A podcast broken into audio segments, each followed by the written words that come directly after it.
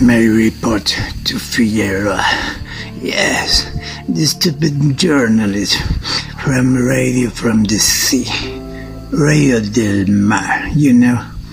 Okay, okay. Goodbye, boss. Figueroa. Oh, disculpe. Hablaba con mis superiores de la agencia. Estaba recibiendo instrucciones. A propósito, le envían saludos. Hablábamos de usted. Siempre que hablo con ellos le recuerdan nuestra exitosa misión en Basbania, cuando volamos un puente de la facción rebelde. Los chalecos rosados, ¿recuerda?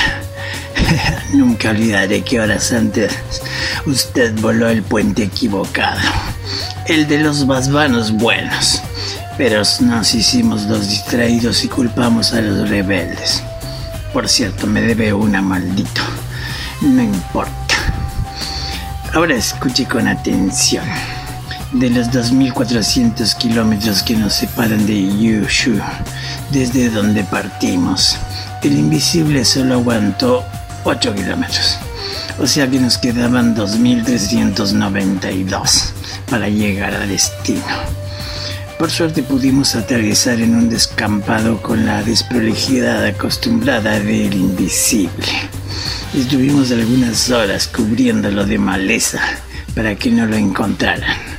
No sé Hans, dónde demonios estuvo recolectando la maleza que terminó cubierto de estiércol, pero parecía salido de un pantano. Caminamos por horas unos kilómetros de llano que parecían infinitos.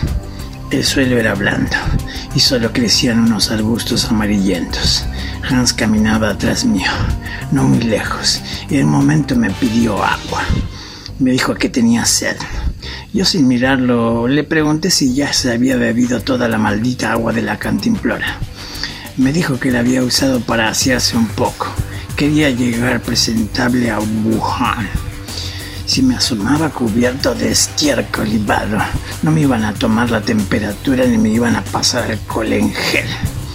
Maldición, Ted, simplemente me iban a disparar. Y sin preguntar. El imbécil tenía razón. Le iban a acribillar a balazos. Además, los chinos no simpatizan mucho con los rubios, más aún si son altos y estúpidos. Bien, lo cierto es que le di agua de mi cantimplora.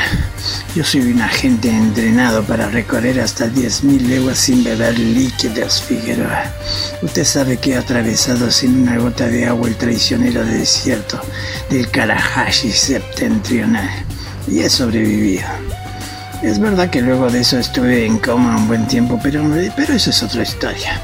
No importa. Bien. Le diré que el idiota de Hans se bebió toda el agua de la jodida cantimplora. Estuve a punto de desenfundar mi blaster semiautomática y acribillarlo yo mismo a balazos, cuando de pronto mis ojos divisaron lo que parecía ser una ruta. Bien, Figueroa, se me acaba el tiempo. Ya tendrá noticias mías. De momento eso es